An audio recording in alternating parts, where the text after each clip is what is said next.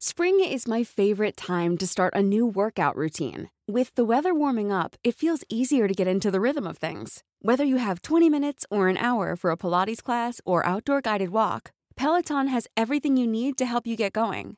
Get a head start on summer with Peloton at onepeloton.com.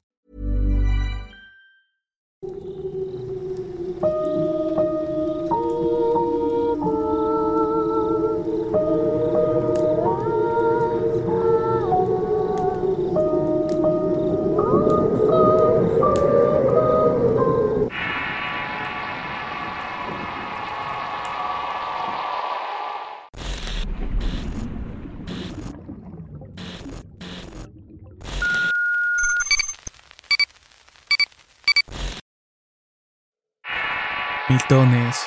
Historia basada en una experiencia anónima. Escrito y adaptado por Tenebris para relatos de horror. Este año cumplo 20 y soy originario del estado de Veracruz. Hay muchas historias que uno no puede creer hasta que las experimenta por sí mismo. Ya que hay cosas terribles y maravillosas que solo pueden trastocarnos hasta que las vivimos. Desde hace algún tiempo me considero un protector. Estoy consciente de mis vidas pasadas y que si estoy de nuevo en este mundo es con un propósito. Como todos, este deber no se me da en la mano. Debo ir descubriéndolo con los años y mis vivencias. Durante un buen tiempo creí que esa misión era dar mi vida por la de alguien más importante que yo. La otra era buscar entidades malignas para transmutar su energía. Sé que esto puede parecerles una locura, pero el presentimiento de que tengo un asunto pendiente es incluso una carga para mí. Me imagino que hay alguien arriba que me cuida y que me ha bendecido con estos dones para que pueda encontrar mi lugar en el mundo. Sin más preámbulos, comenzaré con mi historia. Mi primera experiencia se remonta cuando era un bebé. Mi madre dice que durante el festejo de mi bautizo encontró una cadenita con un crucifijo. Ambos eran completamente de plata.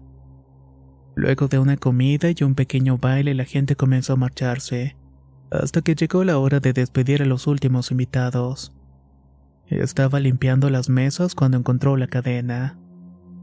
Imaginó que alguien se le pudo haber caído, así que la guardó por si regresaban por ella. Así estuvo por unos días y decidió marcarles algunos invitados para preguntarles si habían perdido algo pero todos se negaron. Al final la guardó con mucho sentimiento y esperó que fuera más grande para regalármela. Yo la conservé por muchos años y durante mi crecimiento estuve protegido de alguna manera, más que nada evitando enfermedades crónicas. En una ocasión incluso evité que me operaran recuperando toda la fuerza de voluntad. Estos dones fueron incrementándose con el tiempo. La primera experiencia paranormal que viví fue a los nueve años. En ese entonces este tipo de temas no me interesaba en lo absoluto. Las historias de terror y ese tipo únicamente me servían como entretenimiento. Mi abuela siempre había sido muy devota de la Santa Muerte o de la Niña Blanca como suelen nombrarle. Esto nunca me resultó raro o incómodo. E incluso algunas veces llegué a verme con ella para recibir su protección. Supongo que mi inocencia no llegaba a dimensionar la importancia de todo aquello. Pasaron los meses y todo siguió normal. Hasta que una tarde, mientras almorzábamos, alguien sacó los temas paranormales. Mi prima Yesenia, la mayor de todos, le comentó a la abuela que una tarde, cuando había entrado a la casa por unas frutas, había escuchado un ruido como si algo estuviera dentro de una caja y se hubiera caído. El ruido había venido justamente del cuarto donde estaba el altar para la niña. Mi prima sabía lo que había en ese altar, así que se apresuró a tomar por lo que había ido y salió de la casa. Mi tío José confirmó lo que había dicho la prima, pues había bebido algo parecido. Nos contó que también fue a la casa de la abuela por unos platos y mientras los estaba buscando en la alacena escuchó el mismo sonido. Con la excepción de que esta vez escuchaba como si alguien estuviera pisoteando las cajas. Mi tío no se quedó con la curiosidad. Fue a abrir la puerta del cuarto y en su interior todo estaba en orden y se marchó. Mi abuela no estaba muy convencida de sus palabras.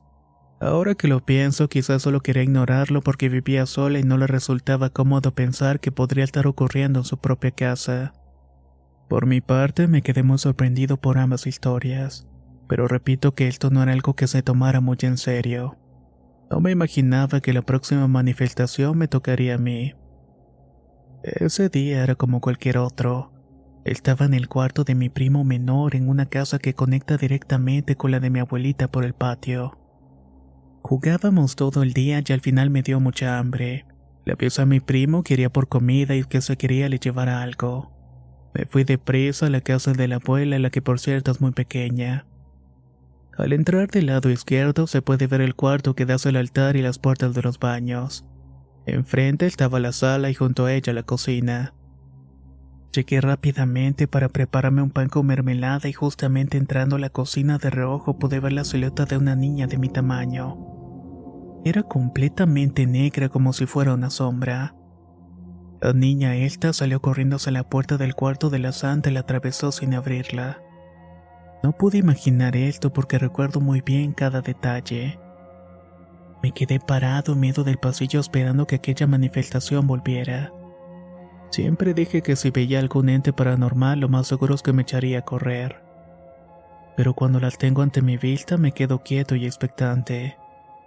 Por dentro sí quise salir corriendo de ahí lo más rápido posible, pero mi curiosidad era más grande y necesitaba saber quién era esa niña, de dónde había salido y qué era lo que estaba haciendo dentro del cuarto.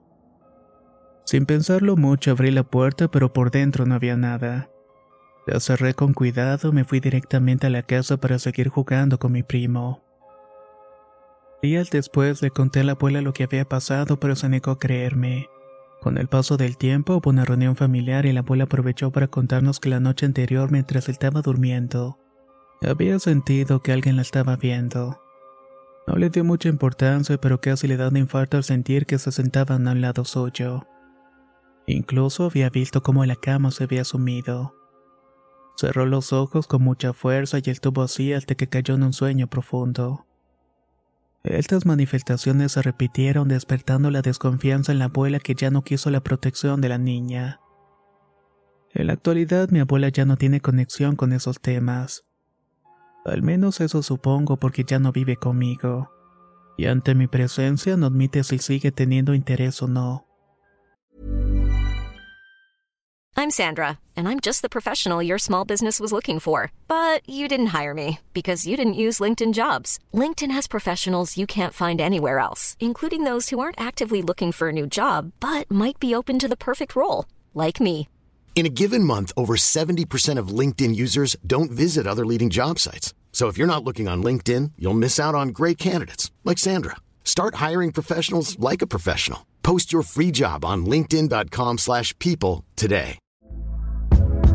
Hey there, it's Michelle Norris. I'm host of a podcast called Your Mama's Kitchen. When I travel, I'm usually looking for a way to find a taste of home when I'm not at home. And one of the things I love to do when I am at home is entertain. And Airbnb allows me to do that. When I was in California recently, I rented a house that had a great kitchen. And when we were sitting around the table, we we're all thinking, we're in someone else's house. Someone could be in all of our homes as well. If you have a home, but you're not always at home, you have an Airbnb. Your home might be worth more than you think. Find out how much at airbnb.com/slash host. El siguiente encuentro paranormal sucedió de la siguiente manera. Era una noche muy fresca y eran casi las once y estaba en la casa de mi prima Claudia, la cual es una persona con las que más he convivido. Tenemos muy buena relación y podemos intercambiar ideas de cualquier tipo. Mi casa, la suya, quedaba muy cerca y se rumoraba que los alrededores aparecían nahuales, duendes y chaneques.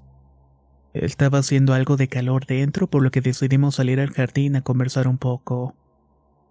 Soplaba el aire fresco y podíamos ver sin dificultad las estrellas. En eso escuchamos un ruido diferente.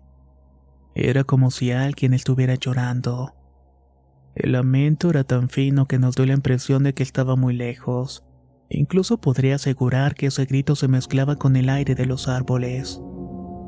Ninguno de los dos le dimos importancia y seguimos charlando. Como eso de las 11.50 decidimos entrar a la casa porque ya era tarde. Nos sentamos en la sala, la cual tiene la vista directamente hacia la calle. Mi prima estaba frente a mí y de rojo podía ver hacia la ventana. Afuera sopló un aire muy fuerte como minutos antes un llanto lo acompañaba. Esta vez se escuchó más fuerte y más cerca tanto que no pudimos ignorarlo. Mi prima y yo nos miramos y le pregunté si había escuchado lo mismo que yo a lo que respondió que sí. Otro llanto se escuchó pero fue tan claro que parecía que estaba justamente afuera de la casa.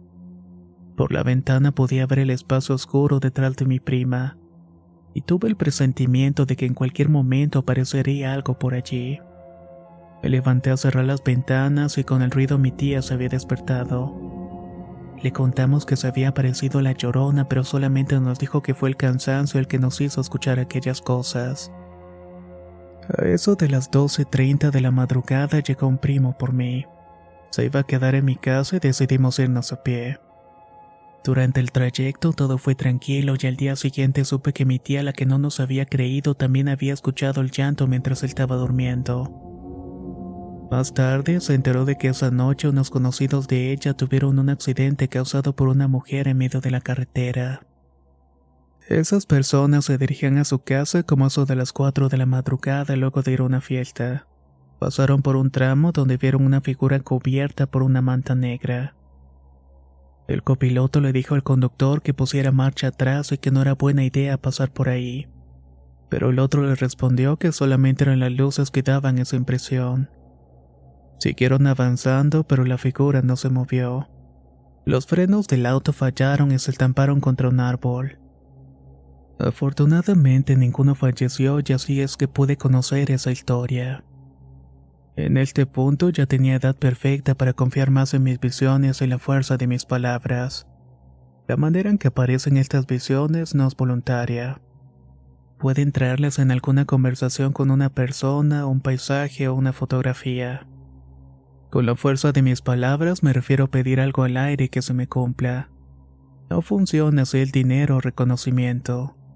Estos deseos se cumplen siempre cuando no tenga ninguna codicia. Se realizan si es salud, trabajo o algo que desee que ocurra al día siguiente sin involucrar a terceros. Descubrir todo esto no fue sencillo para mí. Hace dos años me sentí muy confundido al empezar a conocer este tipo de dones. Me di cuenta que había sucesos paranormales que yo podía inducir a mi voluntad. Me incliné por enfocar mis dones en transformar la energía negativa en positiva. Estas energías son más propensas a ser visibles y entrar en contacto con las personas de luz. Además que existe una clara diferencia entre llamarlas y atraerlas. Por un tiempo estuve deseando ver algo paranormal y en ese entonces me juntaba con un grupo de amigos a los que les gustaba mucho ir de viaje y relajarse en la naturaleza. Y como si se tratara de un asunto del destino, salió un viaje a un pueblo mágico cerca de Jalapa. El plan era celebrar el Día de Muertos. En ese pueblo tienen la costumbre de hacer un camino de flores por toda la calle. Estaba muy emocionado por ir ya que lo consideraba el escenario ideal para una manifestación. Recuerdo que salimos un viernes por la noche. El camino no se hizo tan largo pues íbamos en buena velocidad. Llegamos a Jalapa como a eso de la una de la madrugada y buscamos unos tacos o algo para cenar. Nos hospedamos en un hotel para descansar y salir temprano la mañana. Luego de un buen sueño, tomamos la carretera y después de algunos minutos llegamos al pueblo. Topamos con un restaurante y nos detuvimos ahí para desayunar. Terminamos y nos dirigimos a unas cabañas donde uno de mis amigos solía hospedarse. Se ubicaba a las orillas del pueblo prácticamente en medio de la nada. Las cabañas se dividían en dos secciones. Del lado derecho estaba la recepción, la cocina y la entrada hacia las cabañas que quedaban a la orilla de un río. En la sección izquierda se encontraban otras cabañas donde había más libertad pues casi no tenía vigilancia. Nosotros nos apresuramos a instalar las cosas en el lado izquierdo ya que además de tener más libertad también teníamos una mejor vista del río. Todo iba bastante bien. Cada uno empezó a organizar las actividades que quería. El grupo terminó por dividirse en dos con tres integrantes de cada uno. Unos decidieron ir a comer y otros más decidimos ir a explorar. Ahí vimos dos caminos que podíamos tomar. Uno iba hacia el cerro y otro hacia una cabaña de dos pisos. A mis amigos les dio flojera ir, pero intenté animarlos diciéndoles que en la cabaña de dos pisos podíamos tomar buenas fotografías. Al final se animaron a tomar el primer camino que no era el de la cabaña, sino el que iba al monte. La verdad es que no quería regresar a las cabañas y le dije que podíamos desviarnos al camino correcto escalando el cerro y así lo hicimos. Aprovechamos para tomar algunas fotos y seguimos otro camino. Uno que no nos llevó a las cabañas sino a una cascada que ya se había secado. En su lugar solo habían rocas y se nos hizo buena idea escalar para poder llegar a un tercer camino. Fue un poco difícil de escalar porque aún había humedad en las rocas, pero lo logramos. Cuando llegamos me di cuenta que ese debió ser el camino que debimos tomar desde el principio. De lejos se podía ver la carretera y el camino más ancho. Seguimos caminando cerro arriba dejando nuestras pertenencias escondidas para hacer el viaje más ligero. Yo iba hasta atrás contemplando el hermoso paisaje natural. Como unos 20 metros de nosotros vimos por fin la cabaña. Antes de acercarnos, uno de mis amigos al cual llamaré Ángel dijo que miráramos con atención. Mi otro amigo de nombre Alejandro y yo lo hicimos y vimos que dentro estaba muy oscuro. La cabaña parecía estar muy vieja y daba la impresión de que nadie había estado ahí en años. ¿Qué quieres que veamos? pregunté. Mi amigo nos dijo que pusiéramos atención en la ventana donde estaba una cuerda. Me di cuenta que la ventana era bastante alta como la medida de una persona. También se lograba ver que en el interior había una cabellera larga y abundante. Antes de poder descubrir qué era, esa cosa se movía a un lado de la pared desapareciendo de nuestra vista. Algo que me llamó la atención es que ese lazo estaba bastante tenso. Era como si algo estuviera colgando de allí. No pasaron ni dos segundos cuando a nuestro alrededor comenzó a percibirse un olor putrefacto. Era tan insoportable que mis amigos se llevaron por inercia la mano a la nariz. Aunque sí podía darme cuenta que era desagradable, tampoco era lo suficiente como para que no me aguantara. Este olor vino acompañado por un ruido que nunca antes había escuchado. Parecía el rugido de un animal grande y que personalmente no puedo relacionarlo con ningún otro. Fui acercándome pasos cortos a la cabaña dejando a mis dos compañeros atrás. Con nosotros había una criatura que sabía que estábamos allí. Nos vio, nos escuchó y nos olió. Seguí acercándome a la cabaña hasta que esa criatura se dejó ver o al menos lo hizo por mí. Se asomó por la ventana y vi que tenía como mínimo dos metros de altura. El cuello era delgado y el cráneo era visiblemente grande. Era como si tuviera alguna especie de deformidad y sus ojos eran grandes y rasgados. Sin quitarle la vista de encima me di cuenta que los cabellos que había visto le pertenecían a esa criatura. Lo que no había captado eran las dos protuberancias que salían de su cabeza. Al principio daba la impresión de que eran cuernos, pero poniendo más atención se podían ver que eran orejas. En lugar de miedo sentí mucha felicidad de haberme topado con lo que tanto había querido. Tuve el impulso de acercarme lo más posible para conocerlo. Volté a ver a mis amigos y vi que sus caras estaban pálidas de miedo. Estaban repitiendo una y otra vez que nos fuéramos. Sin esperar una respuesta de mi parte, dieron media vuelta y salieron corriendo. Les grité que me esperaran porque quería sacar una fotografía a la criatura. Me respondieron que estaba loco. Me dio mucha impotencia pues no sabía si quedarme y vivir bien esa oportunidad, o más bien irme con ellos. Al final decidí correr con mis amigos. Todavía hoy siento remordimiento por haberme marchado. Nos fuimos cerro abajo y llegamos al punto donde habíamos dejado nuestras cosas. Desde ahí pudimos ver a un señor que se iba acercando. Cuando lo alcanzamos con tono amable nos preguntó si subíamos al manantial. Mi amigo Ángel le contestó, No señor, no sé, siguiendo de largo. A mí me sorprendió esa respuesta, pues no suele ser así. Alejandro y yo seguimos tras de él y dimos las buenas tardes al señor sin agregar otra cosa. Seguimos nuestro rumbo y yo cada tanto volteaba para ver al señor que había subido cerro arriba. Nos apresuramos para llegar a la cabaña y nos encontramos con los demás. Cuando nos reunimos contamos lo que había sucedido. El más grande del grupo que tenía mucha experiencia viajando a este tipo de lugares nos creyó de inmediato. Él ya conocía ciertas leyendas del lugar y sabía muchas veces suelen tener algo de cierto. asomé por una de las ventanas para mirar a la cabaña que sobresalía del cerro y de la nada vimos como a 12 personas trabajando en ella. Me acerqué a Ángel para preguntar qué había dicho el señor aunque ya lo sabía. Él me contestó lo mismo que había escuchado agregando que al pasar junto a él susurró lo siguiente. Ellos saben de ustedes y los están protegiendo. Supe que habernos ido de ahí había sido la mejor decisión, ya que al fin de cuentas estábamos en su territorio y no sabíamos con exactitud qué o quiénes eran esas cosas. Algo nervioso, seguimos con el plan de divertirnos a cualquier costo.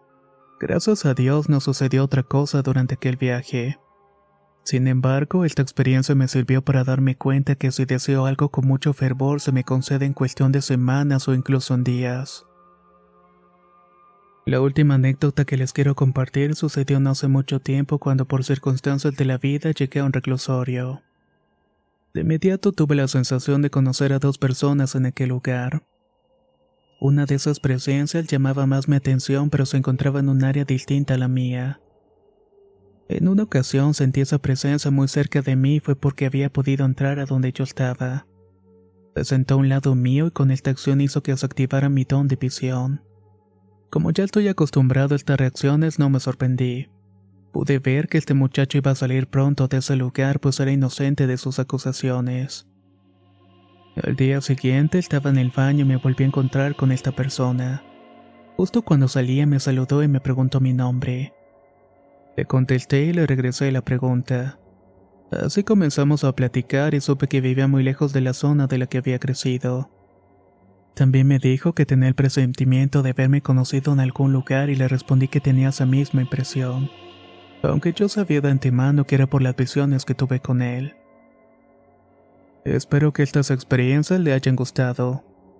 Aún hoy en día sigo aprendiendo de mil dones y estoy dispuesto a usarlos en beneficio de quienes lo necesiten, aunque esto también demande grandes sacrificios. Creo que uno viene a esta vida para cumplir una misión que es el asignado de lo alto, y que es nuestro deber cumplirlo a cualquier precio. Muchas gracias por su atención. Una increíble historia la que hemos escuchado en esta ocasión. Esperemos poder leer sus comentarios respecto a ella. Y si tú tienes alguna vivencia parecida, no dudes en compartirla con nosotros. Puedes hacerlo directamente al inbox de Relatos de Horror en Facebook o bien a nuestro correo electrónico contacto arroba relatosdehorror.com. Muchas gracias y nos escuchamos en el próximo relato.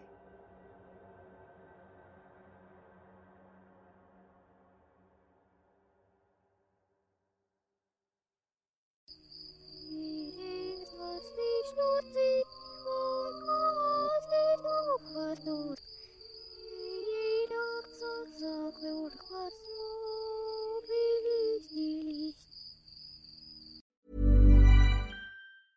Hi, I'm Daniel, founder of Pretty Litter. Did you know cats tend to hide symptoms of sickness and pain? I learned this the hard way after losing my cat, Gingy. So I created Pretty Litter, a health monitoring litter that helps detect early signs of illness by changing colors, saving you money and potentially your cat's life. Pretty Litter is veterinarian developed, and it's the easiest way to keep tabs on your fur baby's health right at home. Go to prettylitter.com and use code ACAST for 20% off your first order and a free cat toy. Terms and conditions apply. See site for details. Hey, folks, I'm Mark Marin from the WTF Podcast, and this episode is brought to you by Kleenex Ultra Soft Tissues your ally to help tackle your allergy symptoms this season. I love the change of seasons, but nobody loves pollen and all those other things floating in the air that make you sneeze during this nice weather. Kleenex Ultra Soft tissues are hypoallergenic and allergist approved. So fight back against watery eyes and runny noses without worrying about irritating your skin. For this allergy season, grab Kleenex and face allergies head on.